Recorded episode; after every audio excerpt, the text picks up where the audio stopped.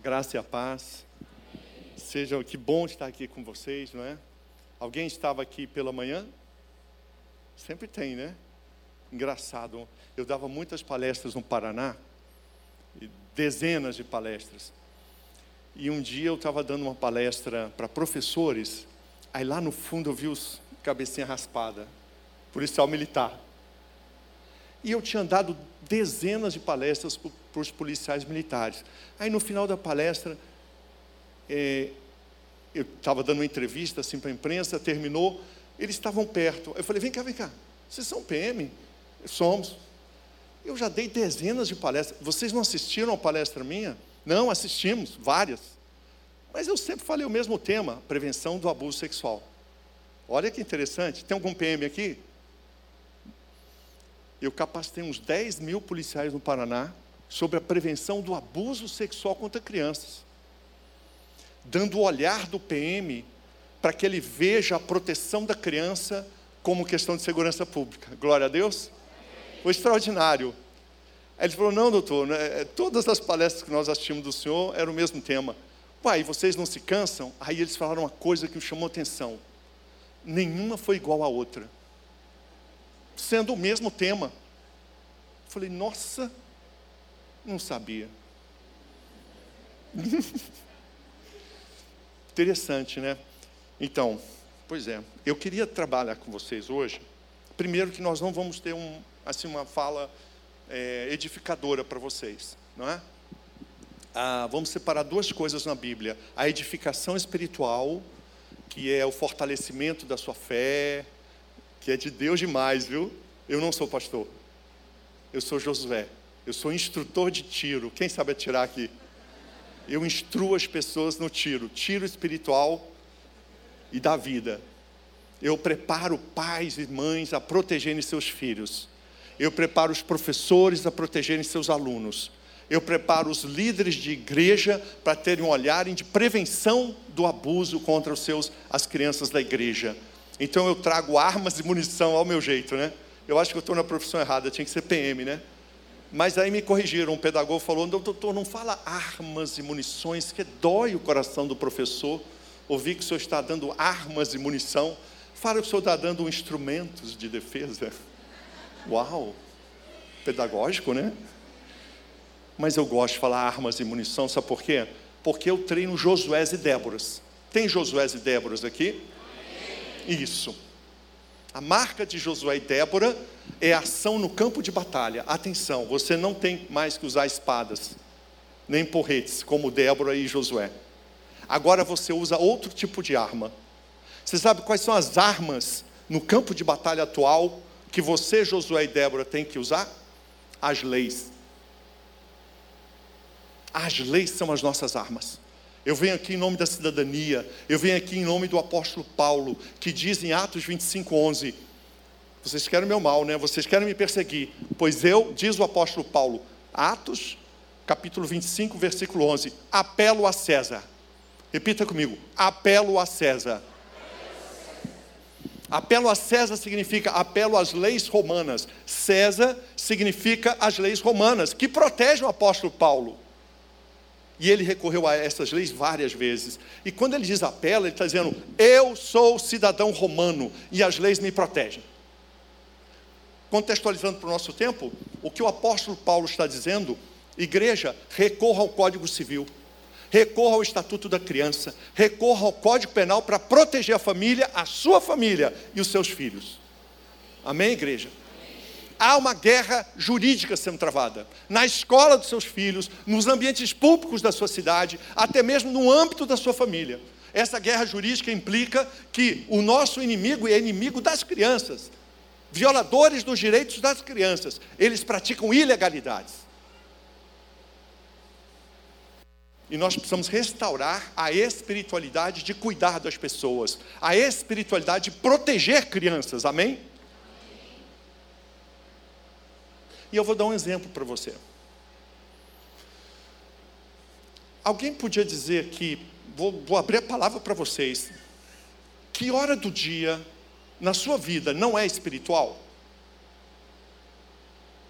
Por favor, fique à vontade. Quando você acorda, é espiritual? quando você dorme no banheiro. É espiritual? Vocês já leram um salmo em que o salmista tenta se esconder de Deus? Qual é o salmo? Me, me salva aí, pastor. Eu, eu fui no monte, eu fui no profundo, eu fui no mar. Tem um salmo, perdoe a minha ignorância, em que o salmista tenta se esconder de Deus e não consegue. Você acha que tem um lugar para você se esconder de Deus? Tem? Igreja, tem? Qualquer lugar. Num cabeleireiro. Você não se esconde de Deus. Dirigindo o carro. Você acredita que Deus está com você todo o tempo? De verdade? Isso. Nós acreditamos nisso. Então, vocês estão me dizendo que não tem momento na sua vida que não é espiritual, porque se você está na presença de Deus, é espiritual. Tem relevância espiritual, não necessariamente para o bem. O que você come tem relevância espiritual? Hum? O que você pensa tem relevância espiritual?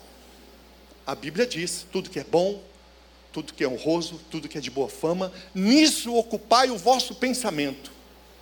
Até os pensamentos são espirituais, qualquer tipo. Se você pensar em pornografia, é espiritual. Doutor Shelby, pornografia não é espiritual. É sim para as trevas. Estão entendendo o espiritual? Quer para um lado, quer para o outro. Todas as nossas atitudes são espirituais. E eu queria dar um exemplo, muito vibrante, para você entender como eu vejo a Bíblia. Aqui eu estou compartilhando com os irmãos. Eu tinha 14 anos. E eu era um nadador. Eu era recordista em Brasília. Eu tinha 1,85m, é o que eu tenho hoje, 1,88m. Eu tinha 78 quilos, pensa. Forte, nadador. Eu atravessava o rio Tocantins, lá no Pará, de ponta a ponta, dois quilômetros. Minha mãe que não sabe disso. E eu estava numa ilha, no rio Tocantins. E nessa ilha, se, tinha, tinha, caminhões na ilha, uma ilha grande, tinha ó, um hotel, tinha tudo, toda a estrutura de um hotel. E um dia eu acordo, e quando eu acordo eu ouço o grito desesperado. Quem já ouviu? É um grito que eu já ouvi algumas vezes, infelizmente, na minha vida. É um dos gritos mais terríveis. É o grito de uma mãe perdendo o seu filho. Quem já ouviu um grito assim? A mãe gritando porque o filho está morrendo. E nesse caso, o filho tinha caído nas águas, não sabia nadar. E a mãe desesperada, e o grupo de pessoas se juntou. E eu, quando ouço o grito, o que, que eu faço? Vou na direção, porque para mim não sabia o que estava acontecendo. E quando eu me aproximo, eu vejo o corpo da criança vindo, se debatendo ainda, era, estava viva. E a mãe gritando, e não tinha o que fazer, porque naquela ilha é o rio. Depois você olha no Google, onde o rio, o rio Tocantins se encontra com o famoso Rio do Sono. Lá em cima, em cima, no bico do papagaio, entre o Pará, Tocantins e Maranhão. E aí, quando eu corri, eu percebo que o, a, a criança se debatendo, eu falei, não, estou preparado para pular, tranquilo, tranquilo para mim pular mas eu vi umas pedras. E aí, na hora que eu vi as pedras, eu falei, eu acho que eu consigo agarrar. E aí eu fui nas pedras, assim, imagina aqui. Aí ela passou aqui, eu segurei e puxei, gente. E tirei a criança.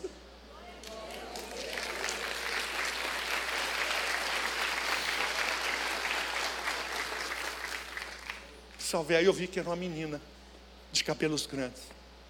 Eu tirei, você sabe, adolescente não tem noção. Eu salvei e fui embora. Que a menina estava respirando, não tinha bebido muita água. E eu, para mim, foi uma coisa. a minha pergunta é: a minha atitude foi espiritual?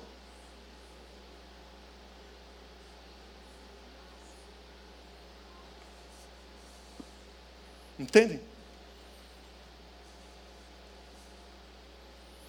eu estava no encontro com 3 mil líderes de ministério infantil, gente que ama criança. E quando eu perguntei isso, eles não sabiam. Sabe como é que eu fiz eles perceberem que era espiritual? eu disse assim: imagina que era seu filho. A minha atitude foi espiritual, igreja. Vocês estão entendendo? Tem um problema com a gente? Ou não? Ou não? Estamos com um problema, não é? Quem salvou aquela criança? As minhas mãos ou a oração dos pais? Hum? É? Quem salvou aquela criança afinal? Os cristãos estão preparados e muito preparados para orar. Glória a Deus! Conhecemos a palavra de Deus. Temos intimidade no louvor, na adoração, e isso é fundamental, igreja. Por favor, não mexo nessa área, nem minha é. Eu sou Josué. A questão é que poucos de nós, e aí não é um problema nosso, é o ar que a gente respira, poucos de nós quer ser um pedacinho da mão de Deus que participa do milagre para os outros. O que, que eu ganhei com aquilo? Ganhei alguma coisa? Nada. A minha bênção foi participar da bênção dessa criança e da sua família. Amém, igreja?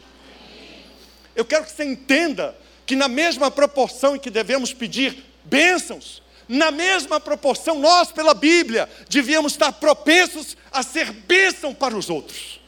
Na mesma proporção. Esse é um equilíbrio para a gente achar. Peça bênçãos, você está precisando de coisas, de, de situações, de restaurações, amém. Mas esteja preparado, porque Deus quer te usar para isso. Só que a gente não se acha espiritual.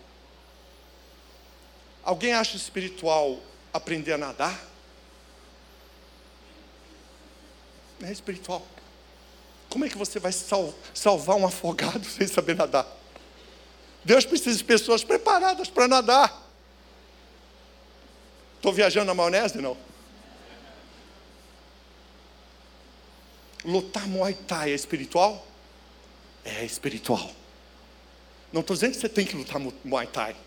Eu estou dizendo que o propósito de ter lutas marciais pode ser espiritual, nos dois sentidos. Pode ser ruim espiritualmente, pode ser uma maldição lutar Muay Thai. Por quê? Você quer lutar para bater nas pessoas. Mas lutar Muay Thai pode espiritualmente ser de Deus, porque usa o Muay Thai para defender os inocentes e fracos.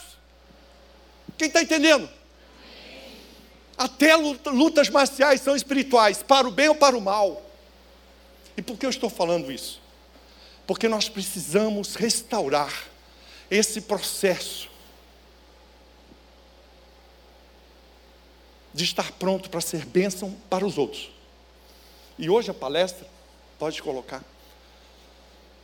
Eu quero saber de vocês se vocês querem ser bênção para a proteção das crianças. Fala comigo não, vocês vão falar com Deus. Papais e mamães, levantem a mão. Isso. Você quer proteger seus filhos do abuso? Amém. Querem proteger os seus filhos da erotização precoce? Amém? Ser bênção, ser escudo para os seus filhos. Como eu pulei na água, eu venho propor para vocês: quem quer pular na água para proteger uma criança aqui? Isso, contra a erotização precoce, contra os abusos. É espiritual ou não é? É ou não é? Vocês acham espiritual proteger criança do abuso? É ou não é, gente? Eu digo mais. Eu digo que proteger crianças do abuso é tão espiritual quanto orar por elas. Vamos repetir? Proteger crianças do abuso é tão espiritual quanto orar por elas. A Bíblia não faz diferença, gente.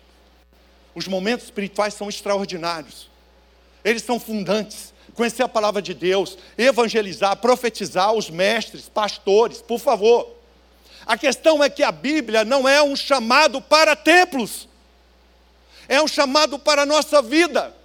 Hebreus 11, os heróis da fé, eles foram notabilizados porque oraram, foi isso? Hebreus 11?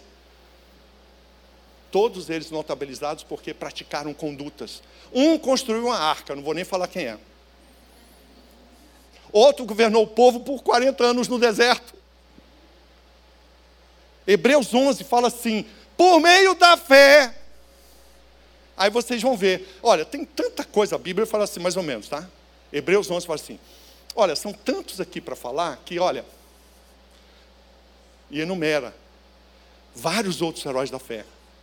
E aí no final diz assim: por meio da fé. O que, que eles fizeram? Quem abre para mim Hebreus 11, 32, pastor? Abre 32, é, Hebreus 11, 32 a 34. Está com o microfone, eu peço para o pastor ler. Ah, é? Pronto, então tá. Quem achar primeiro, levanta.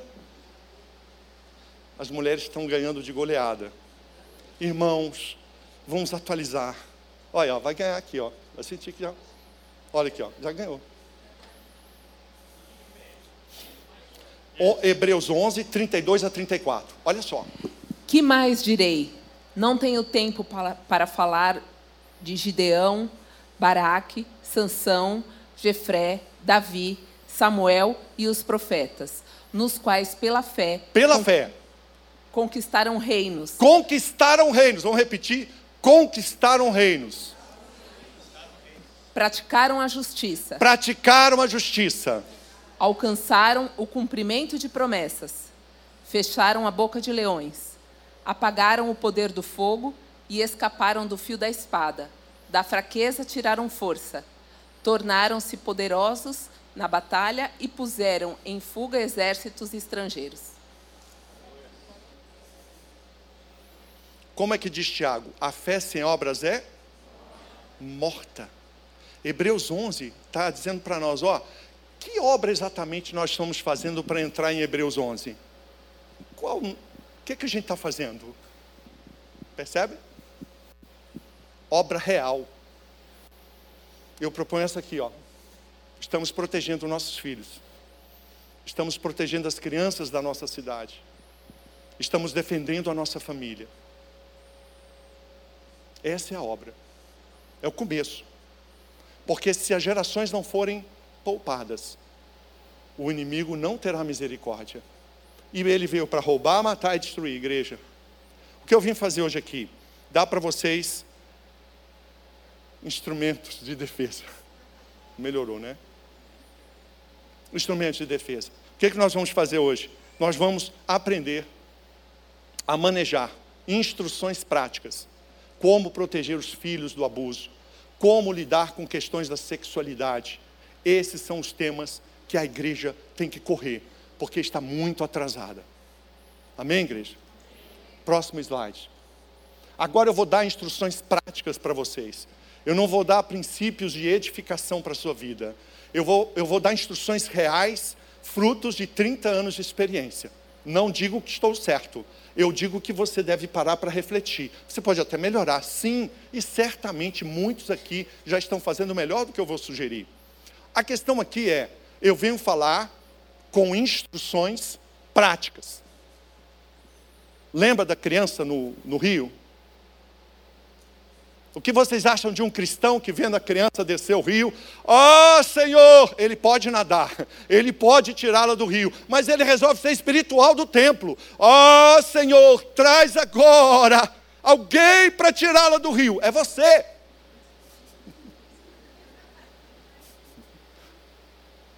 Infelizmente, isso está acontecendo. Porque se você é pai, é mãe, vovôs e vovós, levante a mão. Vovôs e vovós, levante aí. Pais, mães, avós. Professores, tem professores aqui? Professores? Pais, mães e avós já têm uma palavra de Deus para cuidar, para proteger os seus filhos. É um chamado bíblico para os pais e mães e avós. E aqui eu vou começar a dar as instruções para vocês. Primeiro passo: ter atenção atenção, eu digo para o meu filho: a arma mais poderosa é a atenção. Um policial bem armado, desatento, perece. Um policial desarmado, atento, se defende. Eu nunca andei armado. E posso andar. Por que, que eu não ando armado? Porque eu ia me sentir seguro. Então eu nunca estou armado, porque eu estou sempre atento. A arma diz: Não, estou seguro. Seguro o quê? Chega aí um menino desse que eu já lidei, ele, um 38, um 32 enferrujado, ele acerta daqui lá na porta. Entende o que eu estou dizendo? Atenção, não esteja seguro. Tem uma medida para isso, é claro. Mas existe uma medida de um estresse positivo. Você tem que estar atento. Você tem que estar desconfiando. Você tem que estar checando. E aqui entram alguns objetos de atenção muito especial para você, papai e mamãe: celular, iPad, televisões, qualquer meio de acesso às mídias e redes sociais. Você tem que ter atenção muito, muito dirigida a isso. Criança não pode ter celular. Doutor Shelby, mas como assim? Atenção.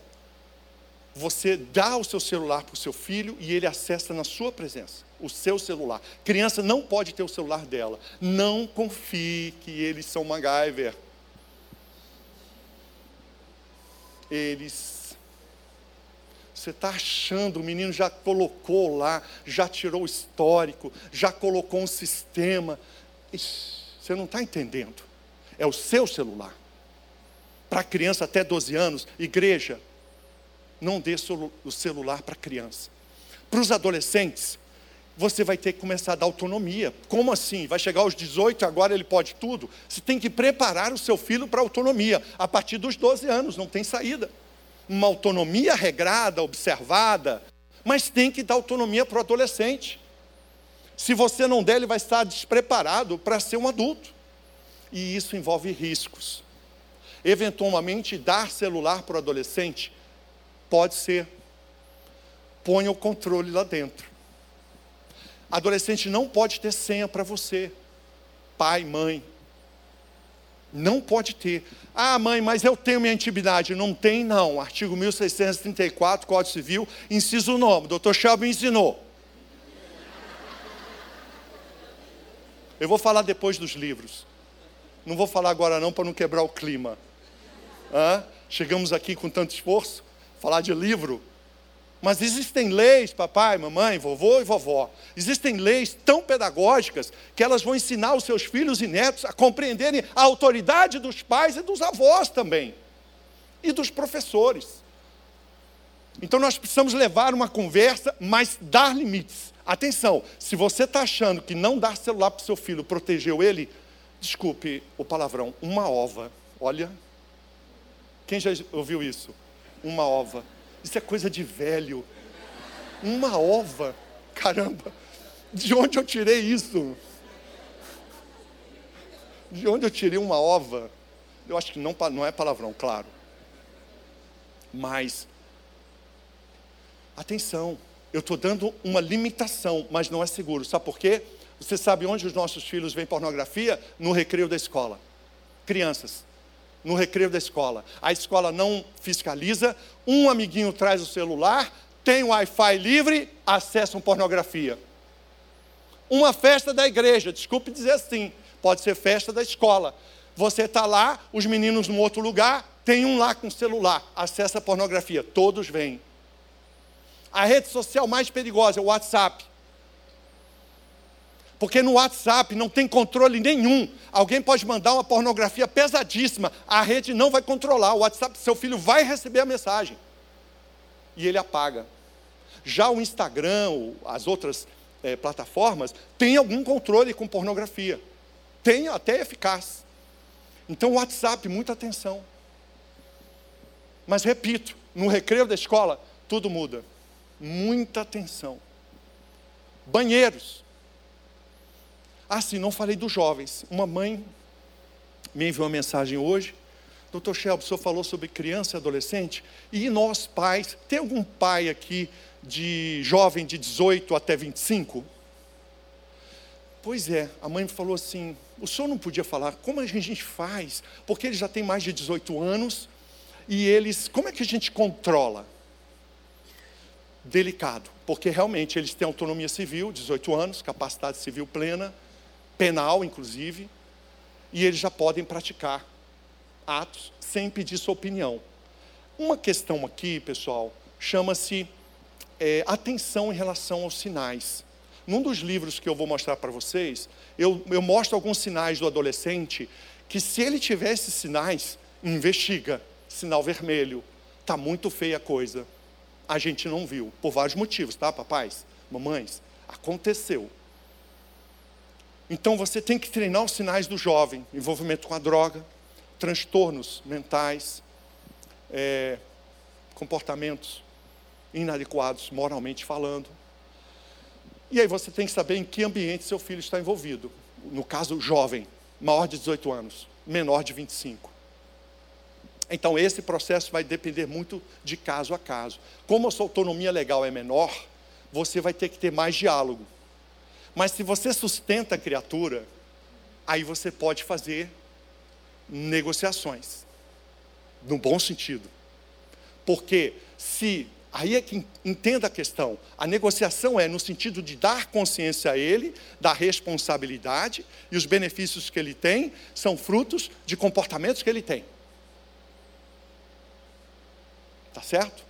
Então é um processo a ser construído. Com o jovem é mais complicado.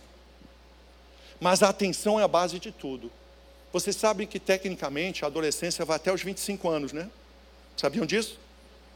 É, os psicólogos podem explicar melhor. Houve, houve até alterações, enfim, nos estudos, né? Do ponto de vista legal, é 18 anos. Fase adulta começa aos 18 anos. Mas do ponto de vista da neuro, neurológico, até os 25 anos o cérebro ainda está em formação, ou se completa a, formação do cérebro, do órgão humano, a, a formação dele se dá aos 25 anos, a plena formação do cérebro. Amizades, ponham aí um, uma atenção muito grande. A amizade tem um protagonismo, às vezes, maior do que a educação dos pais. Saiba quem são os amigos dos seus filhos, crianças ou adolescentes. Essas amizades têm um poder muito grande no adolescente. Quem, quem são os pais dos amigos do seu filho? Procure saber, olha a instrução que eu estou dando para vocês. Procure saber quem são os pais, mães, quem são as influências dos amigos dos seus filhos? Materiais didáticos, é importantíssimo você entender, especialmente crianças e adolescentes, que há muito material nas escolas que são ilegais. Não é questão de moralidade, pessoal. Violam a lei. A lei que protege crianças da pornografia. Vocês não vão acreditar. Mas a lei brasileira proíbe audição pornográfica em público. Você sabe o que é audição pornográfica em público? Colocar uma música obscena em público. O que é obsceno? Conceito legal. Está lá no artigo 241 é do Estatuto da Criança e no artigo 218A do Código Penal, para dar dois referenciais. A lei define o que é pornográfico. É o que se refere a órgãos genitais, com finalidade primordialmente sexual, ou a atos sexuais, masturbação, etc, etc. Você já ouviu alguma música que fala sobre masturbação e sexo? Por aí? Em público? É crime. Nossa, doutor, não sabia. É, artigo 234. Artigo 234 do Código Penal. Nossa, mas é o que mais a gente ouve. Pois é, né? Não tem ninguém aí para conhecer o Código Penal? Nem a polícia conhece, bobear. Por quê? Porque os bons se calam. Os bons são bonzinhos demais e os maus são muito perversos. Os bons são bonzinhos demais. E os maus são muito perversos, não fecha a conta. Um perverso enfrenta 400 bonzinhos como nós. A gente é bonzinho. Não tem ninguém aí, Josué e Débora, né? Josué e Débora falam, não, é, senhor gerente do hotel, com licença, prazer falar com o senhor. Eu, eu, não, é que eu vim aqui, eu estou vendo a música pornográfica. Como assim música pornográfica? Ó, olha, ó, ó, anos, bunda, senta, tá vendo? Ó, vagina. Sabe que essa música é pornográfica? Deixa eu avisar para o senhor. Assim, é que quero ajudar o seu hotel. Eu gravei tudo, mas é só para o senhor ver. Mas se uma família gravar isso, e dizer que os filhos estavam aqui, o senhor fazendo. Artigo 234 Código Penal, vamos ler. Seis meses a dois anos de prisão. E ainda tem dano, dano moral. O senhor vai ter que pagar a indenização. Já mudei a música. Ai, que bom. Está faltando isso. Porque não acham justo. Os bons são bonzinhos demais. Eu estou provocando vocês. Eu vou ter que fazer o quê? Dar um tapa na cara de alguém aqui. Eu já fui no limite da minha. Então, nós, nós precisamos fazer alguma coisa, pessoal. E é isso é que estamos vendo. Os cristãos se levantando, indo no gerência do hotel. Nós não somos moralistas, nós estamos mostrando o código penal. Nós estamos mostrando as leis, irmãos. Nas escolas, colocam música pornográfica no intervalo. Você que é professor, sabendo o que é pornográfico, você vai orientar os seus colegas professores. Isso não pode. Músicas e vídeos. A criança que é exposta à pornografia, gente, qual é o instinto pedagógico primário da criança? Repetir o que vê. Qual que é o instinto pedagógico primário da criança, gente? Isso. O que ela vê, ela repete. Ela não tem libido ela ainda não tem uma sexualidade, mas ela vai ver o que vê. Viu homem beijando homem? Vai querer beijar o amiguinho. E seja lá o que for, qualquer que seja o ato, e aqui não tem nada a ver com ser gay, nada, com, com homossexualidade, não. A criança viu o ato, a masturbação, ela vai se interessar por isso. Tudo que a criança vê, ela vai querer fazer. Para o bem e para o mal. Se ela vê violência, ela vai querer, ela vai ficar violenta. É um instinto natural o ambiente influenciar a criança e adolescente. Por isso, agora eu estou dando uma razão meta-jurídica, por isso que a lei proíbe expor crianças e adolescentes à pornografia. Amém, igreja? Amém. Vocês estão entendendo que há argumentos legais? Que todos vão compreender? E você pode ser uma voz que restaura a ordem no seu condomínio, na sua escola, para os seus filhos e até na sua cidade. Agora vai precisar estudar isso. Um pouquinho. Próximo slide. Repete comigo. O ataque é a melhor defesa. Como assim um ataque? nós é que devemos primeiro abordar os temas culturais com os nossos filhos e netos. Que são temas culturais? Questões da sexualidade, questão das drogas, questão da política, doutrinação político-partidária e político-ideológica nas escolas. O Brasil é craque nisso. A questão dos temas morais, racismo, machismo, que mais? Feminismo estes são os temas que estão com os quais estão doutrinando as crianças. Ou estou errado? Aí eu pergunto: você trata esses temas com seus filhos? Certamente que alguns tratam, mas a questão é: todos precisam tratar. Isso aqui é fundamental. Os versículos bíblicos que os meninos aprendem na escola bíblica, ou na escolinha bíblica, não vão proteger. Não vão proteger. São fundamentos para desenvolver a fé, o entendimento da palavra de Deus, só que as crianças têm que ser hum, é, é, é, instruídas sobre sua sexualidade. Os meninos são muito frágeis. O termo é esse: fragilidade psicológica. A criança é facilmente induzida, o adolescente também, ele é facilmente induzido a comportamentos exposto à pornografia, exposto à prática sexual, a criança é induzida é, é, muito precocemente a beijar na boca, a masturbação. É isso que estão fazendo no Brasil com a nossa infância, irmãos. Com seus filhos.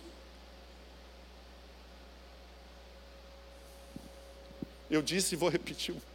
Vocês viram que na Bíblia, Davi escreveu uma carta de repúdio a Golias, né? Ele postou dizendo que Golias não prestava nas redes sociais. Davi dava palestras sobre Golias. Então, o gigante, é isso que Davi fez, gente? Foi? Ele reclamava de Golias? Essa é a nossa geração, que reclama de Golias, escreve carta de repúdio. Nós repudiamos a ação de Golias. O que que Davi fez, gente? Combateu Golias. Combateu. Estou muito espiritual ou não? O que que Davi fez, gente? Combateu Golias. Combateu assim: cai, Golias. Eu decreto, Golias, que você caia. Foi assim? Não. Não, não, não, não. Ele não tinha espiritualidade. Ele tinha pedras. E agora vem a revelação, a única revelação do dia. Presta atenção. Fecha. Todo mundo. Câmera 1. Um. As pedras de Davi eram pedras mesmo.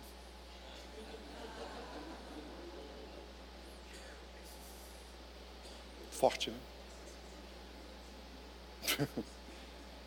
Um pastor, uma vez, eu dei uma palestra, ele falou: Shelby, que palestra, hein? Não estou brincando, estou falando sério. As pedras de Davi eram pedras mesmo. Eu, é, forte isso, né?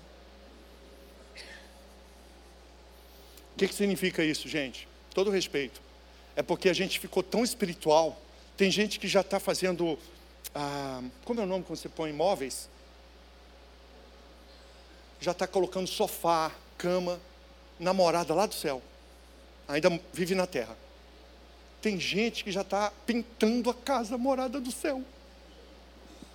Tem gente que já tem um sobrado lá no céu, mas ainda está na terra. O céu já sabe as asas dos anjos, mas na terra não sabe o que fazer. Entenderam, gente? Então a gente só tem que equalizar, por favor. Se você está mobiliando sua morada no céu, continue. 10. Quer conhecer o terceiro céu? Continue. Quer saber das coisas grandiosas? Por favor, à vontade. O que eu estou querendo é que a igreja entenda que enquanto a gente está aqui, olha para o lado aí, vê se tem alguém com asa aí do seu lado. Não, vai ver que tem, né? nunca se sabe, não tem ninguém de. Então, se você não tem asa, é porque você, ser humano, criado à imagem e semelhança de Deus, você aqui na terra tem um chamado, além de proclamar a grandeza, além de proclamar o poder, a glória de Deus, que a gente faz igual aos anjos, em grande medida, nós também temos ações práticas. Cuidados, filhos. Cuidados, filhos. Protegê-los do abuso. Estou cansando vocês, eu vou cansar vocês. Nós somos os primeiros, nós temos que dar esse filtro para os meninos filtro sobre sexualidade. O menino tem que saber os órgãos íntimos dele, seus órgãos genitais, ele tem que conhecer, ele tem que saber para que serve. Ele tem que ter o primeiro filtro nosso, igreja. Porque o mundo está prontinho para dar o primeiro filtro para os seus netos. Agora tem que ser uma coisa pensada, organizada sobre política. A doutrinação que estão fazendo com as crianças nas universidades, os jovens, coitados. Entra de um jeito e sai de outro. É ou não é? Por quê? Porque ele vai com a Bíblia sem nenhuma formação para se proteger das loucuras. Ele é doutrinado. Corra, igreja. A melhor defesa é o ataque. Próximo. Depois eu vou falar sobre os livros, né? A gente já está terminando. Próximo slide, pode passar. Então aqui eu vou dar orientações agora, instruções para vocês, bem diretas. Jamais revele sua preocupação para o seu filho. Quando você tiver uma dúvida, uma suspeita, não deixa seu filho saber que você está suspeitando. Estão entendendo isso? Essa é uma instrução fundamental. Porque se o seu filho vê a sua preocupação, ele se fecha. Ele pode não se abrir com você. Pai, professor, quando você vê um aluno numa situação suspeita, não revela a sua suspeita para ele. E investiga sem o filho ou o aluno saber. Quem está acompanhando aqui? Isso é uma instrução muito importante para a eficácia da sua investigação. Dois, ouça as razões do seu filho. Eu falei e repito, não manda seu filho calar a boca.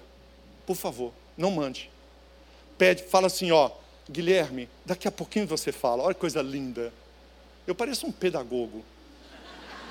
Olha só, ao invés de mandar seu filho calar a boca, Guilherme, espera um pouquinho. Olha só, fantástico. Mas outra, deixa o seu filho falar. Você precisa ouvir mais o seu filho. Igreja, entenda o que eu estou falando. Ele pode estar falando uma grande besteira, mas é importante que ele fale. Eu falei aqui das mulheres, né? Que eu sinceramente não sei porque os maridos têm língua e falam. Porque as mulheres leem o pensamento. Quando a gente pensa em falar, a mulher já sabe tudo. É ou não é? E elas têm razão, né, maridos? Em 99% das vezes. Aí eu falo para as mulheres: mulheres, então vamos tentar ouvir o 1% que precisa. Você já sabe o que ele vai falar, sabe até a solução. Fala bem. Desse, desse direito para a gente falar. Importante isso. Não revele a intimidade do seu filho para outras pessoas. Essa instrução, gente, ela é extraordinária. Você pode suspeitar que seu filho está usando droga. Desculpa falar assim. Você pode estar suspeitando que seu filho está pornografia. Não fala disso para ninguém. Busque o conselho de pessoas confiáveis. Irmãos, vamos orar. O filho do irmão ali foi abusado pelo vizinho, vamos orar por ele. Ai que lindo! Toda a igreja sabe agora, mas são irmãos em Cristo. Você é a torcida do Flamengo. Não quis falar do Corinthians para não humilhar os palmeirenses presentes aqui. Tem palmeirense aí? Segura ele. Eles estão assim, está precisando de uma correção. Corintianos, por favor. Armas em risco. então, esse é um processo assim. Não revela a intimidade dos seus filhos professores, dos seus alunos. Pode parecer bobo, mas ao você comentar uma suspeita para alguém próximo que vai falar com outro, o seu filho foi jogado na lata do lixo. Quem está entendendo isso? Só essa instrução vale todo o tempo que você passou aqui. Entendi, doutor Guilherme. Então quer dizer que quando eu tiver uma suspeita envolvendo meu filho, eu vou ter muito cuidado para não falar com pessoas que eu não conheço. Isso. Não fala. Na igreja você tem pessoas de confiança. Busque as pessoas de confiança na igreja. Entende isso, gente? E a própria igreja aqui, essa igreja se capacita muito. Entendem isso? Na sua família, fala com a irmã, a sua irmã é, é, de sangue, ela é mantém segredo das coisas? Não. Então não fala com ela. Está entendendo? para preservar uma suspeita contra os seus filhos. E por último ali, ó, jamais, vamos ler junto? Jamais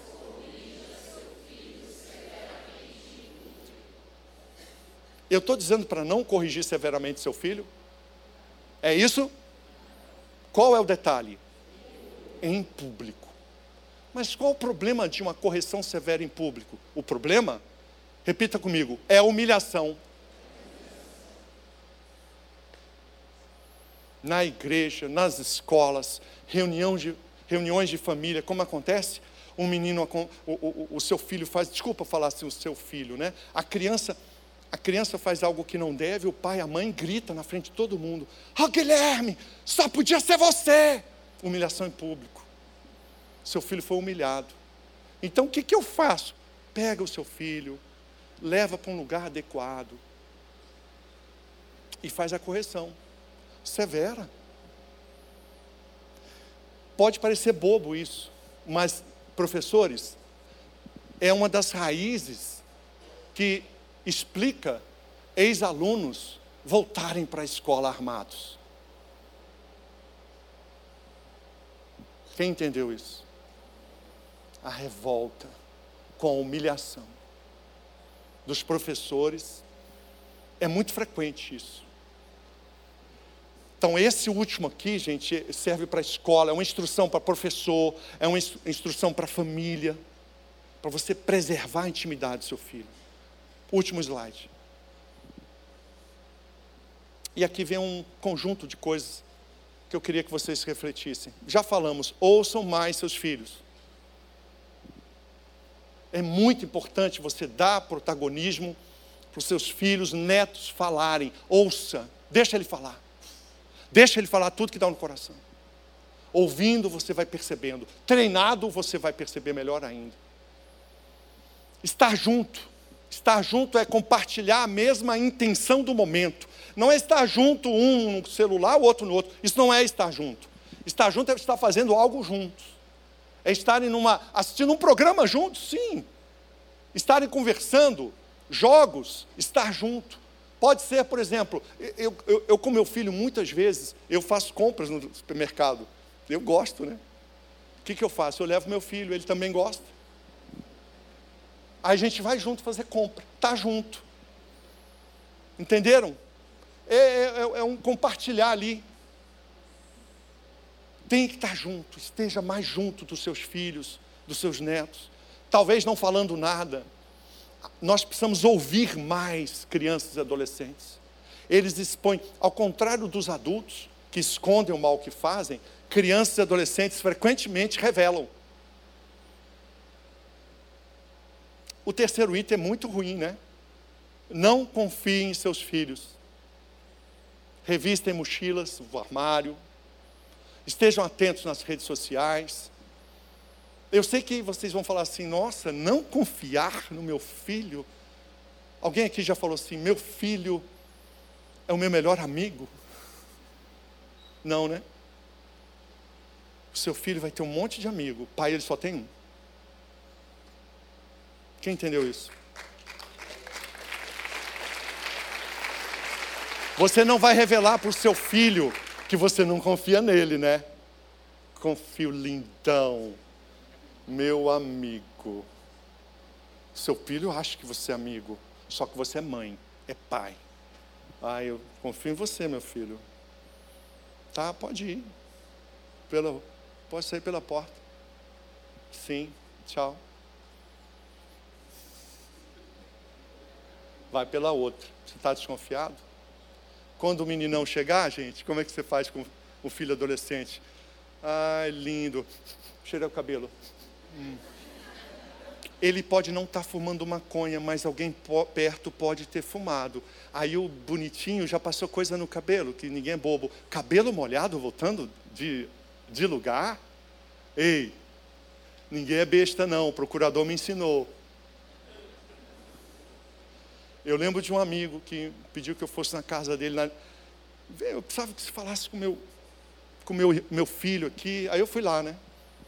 Aí eu cheguei, que cheiro é esse?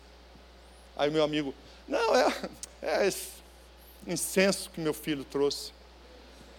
Ô Paulinho, isso é maconha, cara. Olha, eu estou falando de mim e de você, está em de quê? Está achando que seu filho não te engana, não? É?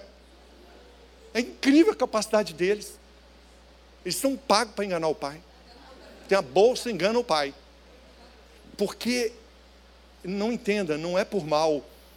A criança, o adolescente especialmente, ele ainda não tem um, o hub das emoções com o córtex. Está meio em construção. O hub. Então ele não sabe o limite das coisas. Ele não sabe as emoções, até onde ir. E os valores dele também estão ali, numa situação de caos. Muita atenção com isso. Colaborem com a escola e o professor. Os professores do seu filho sabem de mil coisas que você não sabe. E ele nunca vai te falar. Por quê? Porque a família não quer ouvir. Estou falando porque eu treino escolas no Brasil inteiro. E eu, se fosse professor, não ia falar. Porque se eu falar, olha, é, mãe, é, deixa eu falar assim, o gato subiu no telhado. Você não conhece a piada, não? Nossa, o pessoal está fraco de piada aqui, viu? Se o professor disser, olha, é, mãe, é, deixa eu falar para você assim, quem sabe, eu não ouvi nada, seu filho é maravilhoso, que menino maravilhoso, mas assim, eu ouvi falar, maconha, o que, que você falou? Não, nada, eu estou falando assim, é, você podia estar tá prestando atenção, né? Você falou maconha? Não, eu estou comentando com você. Assim, não precisa fazer quase nada. Quem está entendendo? O professor. Se eu falar que, olha, eu suspeito, suspeito não. Nós sabemos que sua filha está se prostituindo, caso real de Brasília, classe média. Sua filha está se prostituindo. Se a professora falasse isso aos 15 anos, se ela falasse isso para a mãe, o que, que ia acontecer? O que, que a gente faria com essa professora? O que, que, a gente faria com essa professora? Guilhotina não, calma. Uma tortura, sequestrava. Entenderam? O professor está numa situação que, se ele falar para a família as informações que a turma traz, a família vai atacar a professora. Por isso que você tem que estar junto do professor, para criar um elo de comunicação. Muitos professores são do bem, mas eles têm medo de abrir o jogo, uma suspeita com os pais, porque os pais não recebem isso com agrado. Entenderam isso, gente? Então, esse é meu último conselho para vocês. E rapidamente, finalizando, eu tenho uma boa e má notícia. Qual que vocês querem primeiro? A boa notícia. Eu trago material aqui, gente, muito bom material de treinamento, tudo que eu falei. E eu quero aconselhar vocês três obras.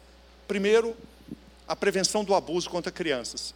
Esse livro branquinho, ó, para prevenção do abuso. Para você que é pai, professor, saber identificar os sinais e como agir. Esse livro dá instrução concreta. O que eu falei aqui, aprofundado. O livro Querem Calar a Igreja, a questão da erotização das crianças. Vocês têm que estar a par de um projeto ideológico que tem como objetivo erotizar crianças e adolescentes. Nada é por acaso. Esse livro é muito importante para vocês entenderem por que estão fazendo tudo isso. E eu vou falar hoje do Família Educa Escola Ensina. Todas as leis que protegem a família na formação moral dos filhos e as crianças e adolescentes sobre sexualidade. Vocês vão ficar assustados como temos leis a nosso favor, mas não sabemos. Instrumentos extraordinários para orientar os filhos e para exigir respeito. Vou falar só desses três para vocês. Essa é a boa notícia. A má notícia: todos os livros esgotaram. É a má notícia. Mas nós sabemos, né, que vocês vão ter inteligência, a igreja já providenciou. Os que desejarem vão poder colocar seu nome lá na saída eu vou até explicar na medida que eu puder lá para vocês. Tem outros títulos, mas eu vou ficar com esse kit, que é o mais importante para vocês, tendo em vista as instruções de hoje. Amém, igreja? Então, quem desejar adquirir, vai ter lá uma lista, né, pastor? Lá na saída, você coloca seu nome e que depois a editora vai mandar os livros para vocês. A ideia aqui, pessoal, é a igreja que alcança a segunda-feira a igreja da segunda-feira. Nós não estamos mal no domingo à noite. Não. A, igreja brasileira não vai mal como um todo. É na segunda-feira que não se vê. E a igreja da segunda-feira, ela tem instrução, ela tem leis. Ela também vai com a palavra de Deus. Mas a primeira ação dela, gente, é a proteção da criança. É o cuidado com o próximo. Cuida das pessoas, que você ganhe autoridade para falar com elas. Que Deus abençoe e te livre de todo mal. Deus, um abraço, gente. Deus abençoe.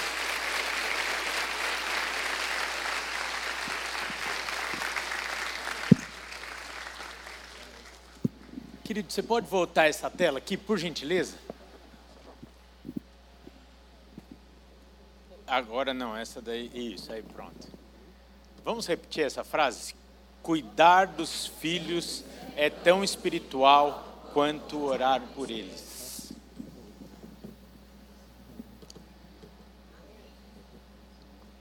Somos Bíblia? Somos o povo da Bíblia ou não? Somos o povo da oração? E eu creio que fomos despertados, que também somos o povo da ação.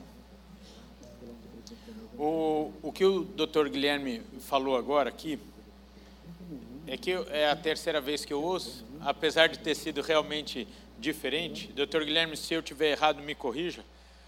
Esse caso que ele falou da música aconteceu num hotel fazenda no Paraná. Aqui em São Paulo mesmo. Ah, então foi aqui, para nós mesmo. Eu vou pegar esse exemplo e aí você estenda na sua vida. Doutor Guilherme, se eu falar alguma coisa errada, me corrija. Nós estamos brincando, muitas vezes, de sermos pais, avós, responsáveis, e tem gente que está aqui e falou assim: Eu vim no culto errado, eu deveria ter ficado assistindo o jogo do Corinthians hoje. Nem sei se o Corinthians está jogando. Deveria ter ficado assistindo o jogo do Corinthians, porque nem filho eu tenho. Se você está aqui, o Senhor te trouxe aqui para um despertar de proteção daqueles que são do Senhor, porque os nossos filhos e as crianças são do Senhor antes de, sermos, de serem nossos e precisamos zelar por eles. Lembra quando a gente vai apresentar crianças aqui no segundo domingo do mês? E geralmente eu falo assim: estenda suas mãos porque você também tem o um compromisso com essa família da educação. Tá aí. Aí entra o papel da igreja também de proteger aqueles que nem filhos seus são, mas são filhos do seu pai. Por isso são seus irmãos mais novos. Esse exemplo do Hotel Fazenda, me permita aqui, com toda a liberdade. Às vezes a gente está naquele final de semana de férias, os nossos filhos na piscina, você relaxando, e você fala assim: eu merecia esse tempo, sim ou não?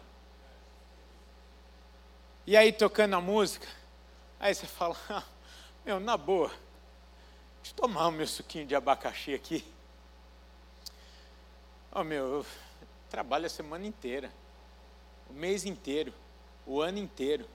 E o diabo só precisa de uma oportunidade para marcar as emoções, os pensamentos, a identidade dos nossos filhos. Querido, deixa para relaxar na glória que vai ser muito melhor do que relaxar aqui tomando suquinho de abacaxi na beira da piscina. Aqui é guerra. Só para agradar os meus amigos militares aqui, selva. Brasil. Não, Brasil não, Reino de Deus. É que a gente fez, né? Selva, Brasil, né? É guerra, queridos.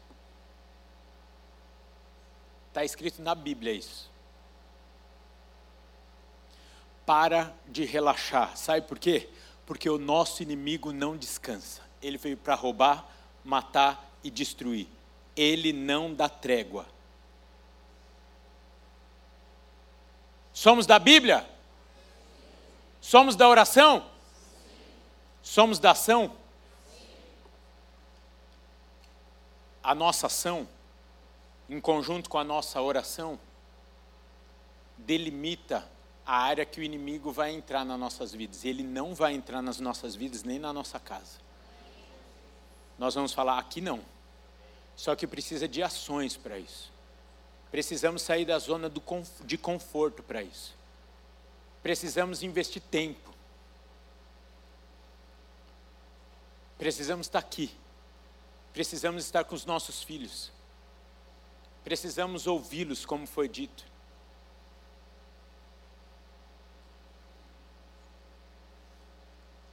Eu tenho uma notícia para você, que é boa e ruim ao mesmo tempo. Vai piorar. Rafael, onde está boa isso? Porque aí, isso, Jesus está voltando. Glória a Deus, vai estar tá se cumprindo a palavra.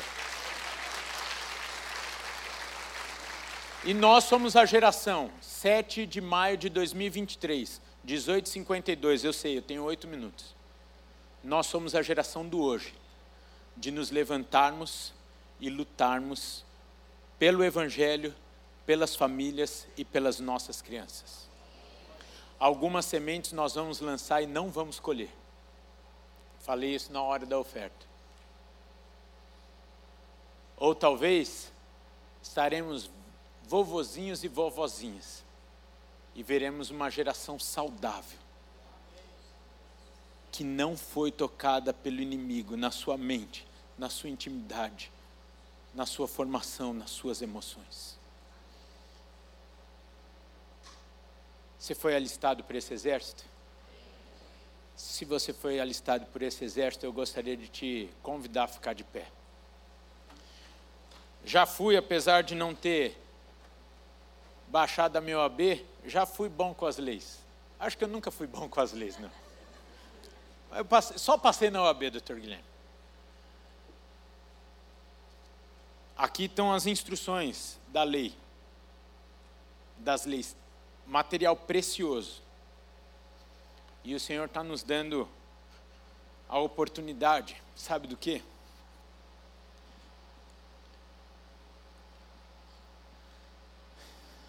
De novo, eu falei isso, me permitam ser repetitivo, vocês que assistiram o culto da manhã. Gente, tem que ser muito cara de pau para ser um pastor falso. Para a esposa estar tá aqui, ó, no primeiro banco, e você ficar só, é verdade. De manhã, eu fui um dos únicos corajosos que, quando o Dr. Guilherme perguntou, eu não estou falando que eu sou bom, estou falando que eu tô, sou ruim. Quando o Dr. Guilherme perguntou assim: quem já corrigiu severamente seu filho em público? metade da igreja, esse pastor da família. Vamos orar por ele.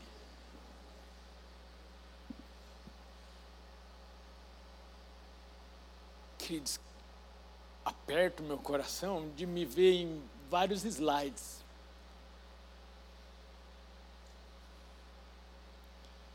E alega o meu coração de saber que o Senhor faz nova todas as coisas, todas as manhãs e nos dá oportunidades. Por isso eu quero te dizer, se você é pai, mãe de adolescente, se você é vô e vó e não recebeu essa instrução com seus filhos, ainda dá tempo, porque você está vivo. E há muito poder na oração do justo. Temos muitas ferramentas, as pedras, as pedras as leis. Calma, gente. Não vai ser preso também. As pedras, as leis, mas agora tem uma ferramenta para mim e para você: a oração. E agora é momento de guerrear. Nós vamos levantar um clamor como igreja. Pelos nossos filhos, pelos nossos netos, pelos seus sobrinhos. Talvez você não tenha filhos, como eu falei, e eu quero te comissionar. Me permita essa ousadia. Vá ser voluntário do Kids. Vá ser voluntário no Interteam no radical.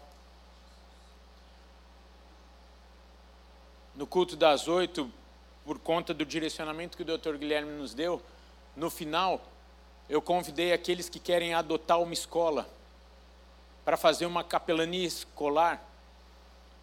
Me procurar, não estava previsto isso, nós não combinamos isso. Olhei aqui no meu, no meu e-mail, já cinco pessoas se voluntariado. Há muito a ser feito. No culto das cinco, pela característica do público, eu falei: vocês têm muito tempo. Conheço a grande maioria de vocês, eu vou falar assim: vocês têm muito fi. No culto das oito, eles têm tempo para adotar a igreja, a, a escolas. No culto das cinco, eu vou falar para vocês aqui. Vocês ainda têm tempo para serem pais, para serem cuidadores, para serem intercessores. Se necessário for, saiam daqui hoje. O Dr. Guilherme deu uma instrução às oito e às dez e meia. Faça cara de paisagem quando você estiver fazendo, falando com seus filhos e ele treinou, agora não treinou, eu vou treinar vocês. Filho, como tem sido na sua escola? Me permita, eu não tenho a mesma autoridade é, é, teatral que o senhor tem. Ele falou assim: Ah, papai, mexeram no meu piu-piu. A nossa tendência natural qual que é? O quê? Pronto, travou o seu filho. Travou o seu filho. Não, não, não, não mexeram, é, eu que viajei. Cara de paisagem. A partir de hoje, pais e cuidadores com cara de paisagem. Como foi na escola? Mexeram no piu-piu? Conte mais sobre isso. Deixa eu entender o que aconteceu. Ouça tudo, acolha e aí nós vamos trabalhando. Uma estatística. Eu falei errado no culto das 10 meias, estatística? No Brasil, 10 a cada 7 a cada 10 mulheres já foram abusadas. Essa estatística é dentro e fora da igreja. O diabo não descansa e nós não vamos descansar. Você está numa igreja que está preocupada e está disposta a cuidar de vocês. Procurem ajuda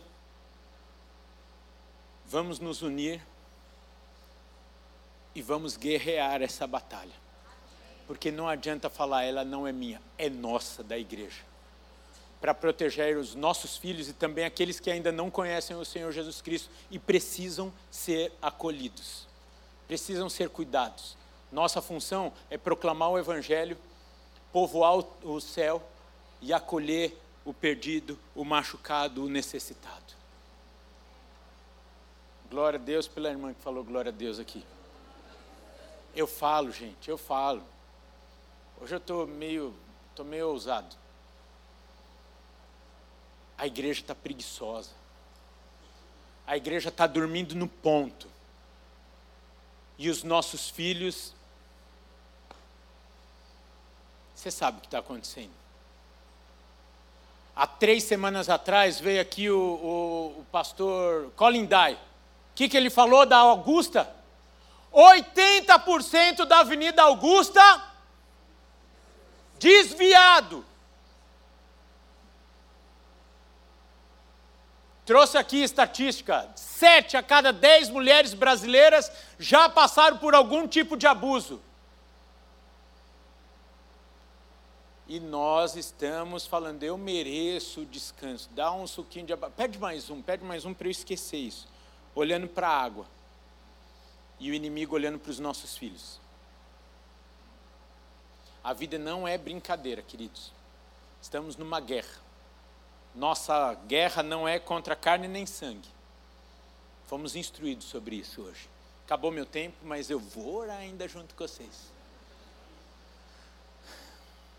Está comissionado? Está atento? Senhor, muito obrigado porque nós não estamos sozinhos nessa batalha. Pai, muito obrigado, porque não estamos saindo daqui desesperados, porque o Senhor é conosco. Se o Senhor é por nós, quem será contra nós? O Senhor vai à nossa frente, mas nós temos a nossa missão. E clamamos nessa tarde, Pai, ajusta as nossas armas as nossas armaduras espirituais para esta batalha. Nós declaramos que não perderemos essa batalha nas nossas casas para o inimigo. Os nossos filhos são do Senhor em primeiro lugar, e nós cuidaremos da mente deles, do desenvolvimento deles, da formação deles. Pai, levanta a tua igreja como um exército mesmo, guerreando espiritualmente contra todo o ataque do inimigo. Pai, nos encoraja, tira o medo, nos dê ousadia, nos dê autoridade no mundo espiritual para agirmos e cuidarmos, ó Pai, das nossas vidas, das nossas crianças, da próxima geração. Pai, entendemos a nossa responsabilidade como igreja. Habilita-nos, ó Pai, e que hoje, ainda hoje, o Senhor nos capacite como pais, como responsáveis, a corrigirmos os caminhos das nossas casas, da formação dos nossos filhos. Pai, mostra-nos onde estamos errando, o que precisamos fazer, dê-nos humildade para olhar para os nossos filhos e às vezes pedirmos perdão. E, ó Pai, que nós saiamos do comodismo e possamos hoje transformar a história e o futuro das nossas casas, da tua igreja e, por que não, do Brasil. Eis-nos aqui, conte conosco, Pai. Obrigado por tudo que ouvimos e que possamos ser ministrados pelo Teu Espírito ao longo dessa semana, incomodados, instruídos, para sairmos da zona de conforto e nos colocarmos no posto que o Senhor está nos chamando nesta tarde. Que o amor de Deus o Pai, a graça de Jesus Cristo Filho, a comunhão e as doces consolações do Espírito Santo de Deus seja na sua vida, na sua casa, hoje e sempre. Amém, amém e amém. Deus abençoe, queridos. Vão na paz do Senhor e até domingo que vem. Dr. Guilherme vai estar lá no final. Se você precisar de alguma instrução, fique à vontade. E até domingo que vem, em nome de Jesus.